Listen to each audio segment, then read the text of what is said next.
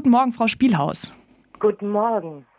Ich fange jetzt mal mit meinen eigenen Erfahrungen in der Schule an. Kommen denn Roma überhaupt im Schulunterricht vor? Das ist eine gute Frage. Wir haben festgestellt, dass Roma insgesamt in europäischen Schulbüchern ähm, nur selten vorkommen.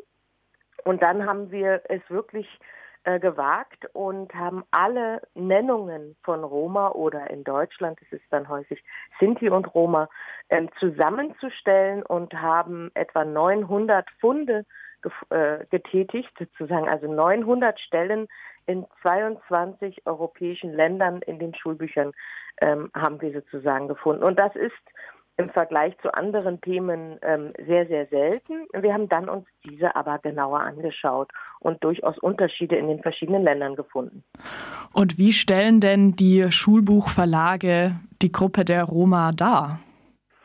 Ja, zum ersten ist ähm, sehr, sehr interessant und da fangen die Unterschiede schon an, ähm, sich an zu vergleichen und sich anzuschauen, wie in den verschiedenen europäischen Ländern oder Regionen Roma dargestellt werden. Und so haben wir große, grobe Themencluster gefunden, zum Beispiel in Ost- und südosteuropäischen Ländern kommen Roma vor allem in einem Abschnitt zu Demografie vor, also wo es um die Bevölkerung der Länder geht oder auch der Nachbarländer. Ähm, und das ist im Kosovo, in, äh, in äh, der Slowakei, in Nordmazedonien, in Polen zum Beispiel sind das, äh, oder in Serbien sind das fast die einzigen ähm, Themenbereiche, wo Roma genannt werden. Und dann gibt es noch, äh, und das ist zum Beispiel in Deutschland, in Österreich, aber auch in Finnland und in Frankreich der Fall, gibt es dann die Abschnitte, wo es um Roma in der europäischen Geschichte geht und vor allem im Holocaust. Das heißt, um die Vernichtung von Roma bzw. Sinti und Roma im Zweiten Weltkrieg ähm, in Konzentrationslagern und Arbeitslagern und anderen. Ähm, das heißt, das ist ein weiteres riesengroßes Feld, wenn wir uns jetzt mal diesen kleinen, die seltenen Nennungen anschauen. Also häufig entweder geht es darum, wie viele Roma gibt es oder wie viele Roma wurden eigentlich im Zweiten Weltkrieg oder danach vernichtet. Und das sind jetzt ja durchaus sehr überschaubar, die äh, Perspektiven, die da an, eingenommen werden. Gibt es auch mhm. Ansätze, die darüber hinausgehen und wirklich mal ähm, ein vielfältigeres oder auch lebendigeres Bild zeigen?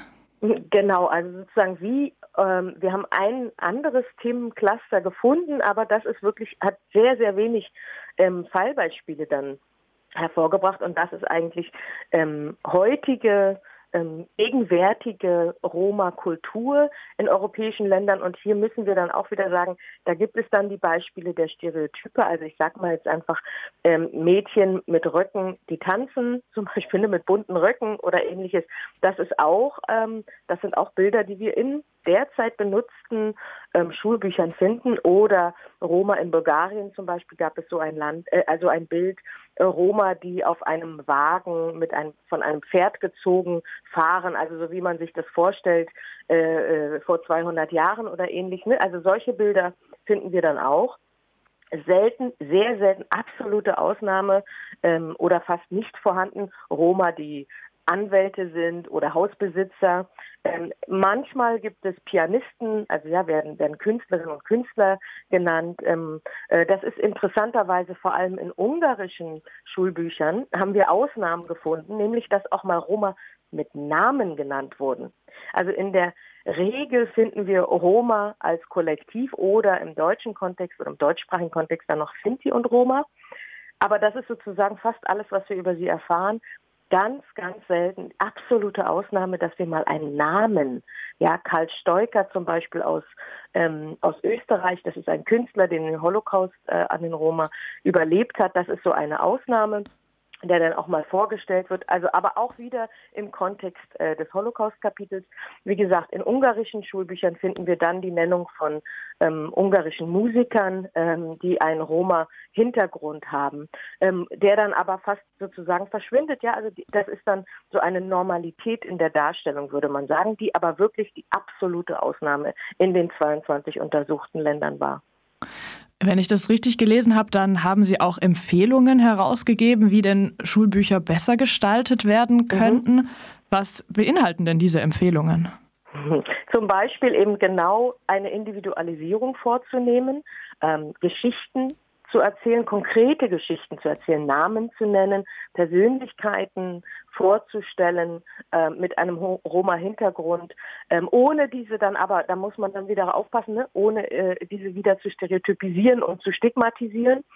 Ähm, äh, wir denken, dass es sehr wichtig ist, mit äh, Selbstorganisationen von Roma zusammenzuarbeiten und auch zu schauen, ob man nicht Kapitel ähm, von Roma selbst ähm, schreiben lassen könnte, ob man sie in die, das Autorenkollektiv mit aufnehmen könnte oder äh, eben ähm, Selbstorganisationen äh, die Bücher bzw. die Kapitel ähm, zur Begutachtung vorlegen könnte.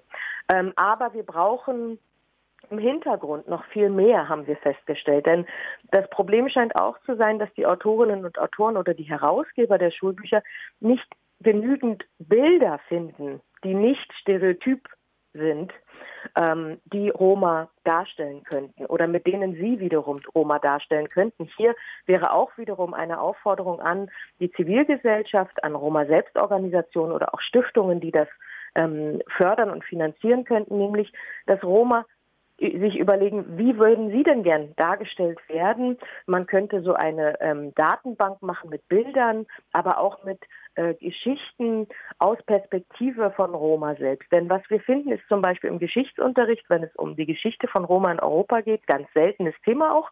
Aber wenn es darum geht, dann doch immer aus der Perspektive der Herrschenden, der Unterdrückenden, der Stigmatisierenden und nicht aus der äh, Perspektive von Roma selbst. Und hier bräuchten wir eigentlich erst einmal Forschung, zum Beispiel im Sinne der Oral History, die losgehen und Roma befragen, ihre Geschichten aufschreiben, damit sie dann überhaupt zur Verfügung stehen, um von ähm, Schulbuchautorinnen und Autoren genutzt zu werden. Ähm, wir finden auch gerade im deutschen Kontext eine große Bereitschaft äh, in den Verlagen, andere Geschichten zu erzählen.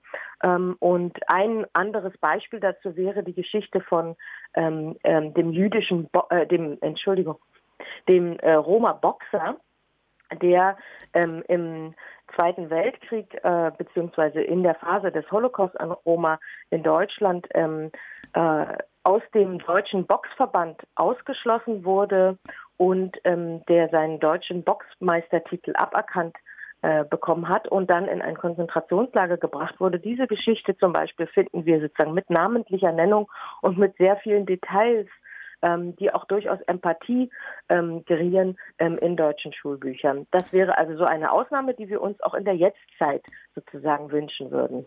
Das hört sich so an, man steht hier noch ganz am Anfang, dass Schulbücher diverser werden und Roma nicht nur durch Stereotype anschauen, ähm, wenn Sie sie denn mal erwähnen. Vielen Dank, Frau Spielhaus, für dieses Interview. Gern geschehen. Auf Wiederhören.